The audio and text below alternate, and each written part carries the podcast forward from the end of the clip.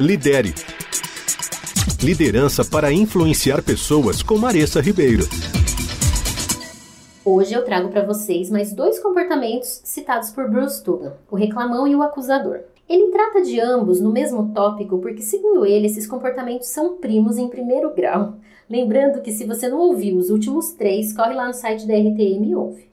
Ambos perfis têm a tendência em comum de se eximirem de responsabilidade pelos problemas e eles costumam até agir juntos.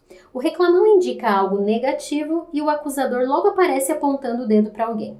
Mas qual que é o problema em apontar problemas? No caso do reclamão, a questão é apontar, mas não apresentar soluções para resolvê-los. Ou seja, apontar sem propostas não adianta.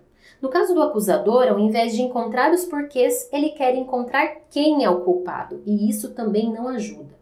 Identificar problemas é fácil, o difícil é resolvê-los. Como não é segredo para quem ouve essa coluna, utilize os espaços de reuniões regulares e individuais para manter os reclamões e os acusadores sob controle. Incentive ambos a manterem uma lista com situações problemáticas percebidas por eles. E todas as vezes que eles levantarem algo novo, oriente sempre eles a incluírem isso na lista para a discussão que vocês vão ter em breve. Para ajudá-los, assim como no caso dos contestadores que a gente já discutiu, peça que eles elenquem os seguintes aspectos: qual é a questão problemática? Por que, que isso é ruim para os negócios ou para a área? Qual é a raiz desse problema? Qual é a proposta de solução. Por que, que ele acha que essa proposta é adequada? Quanto isso vai custar em tempo, pessoas, recursos? Como que a gente pode obter esses recursos e qual é a proposta de plano para quem executar, né, ou para qual área executar? Isso vai ajudar eles a entenderem se esse problema é mesmo grave e se eles de fato precisam de uma ação imediata. Aproveite o olhar dessa pessoa que é crítica, mas busque obter soluções e não mais problemas.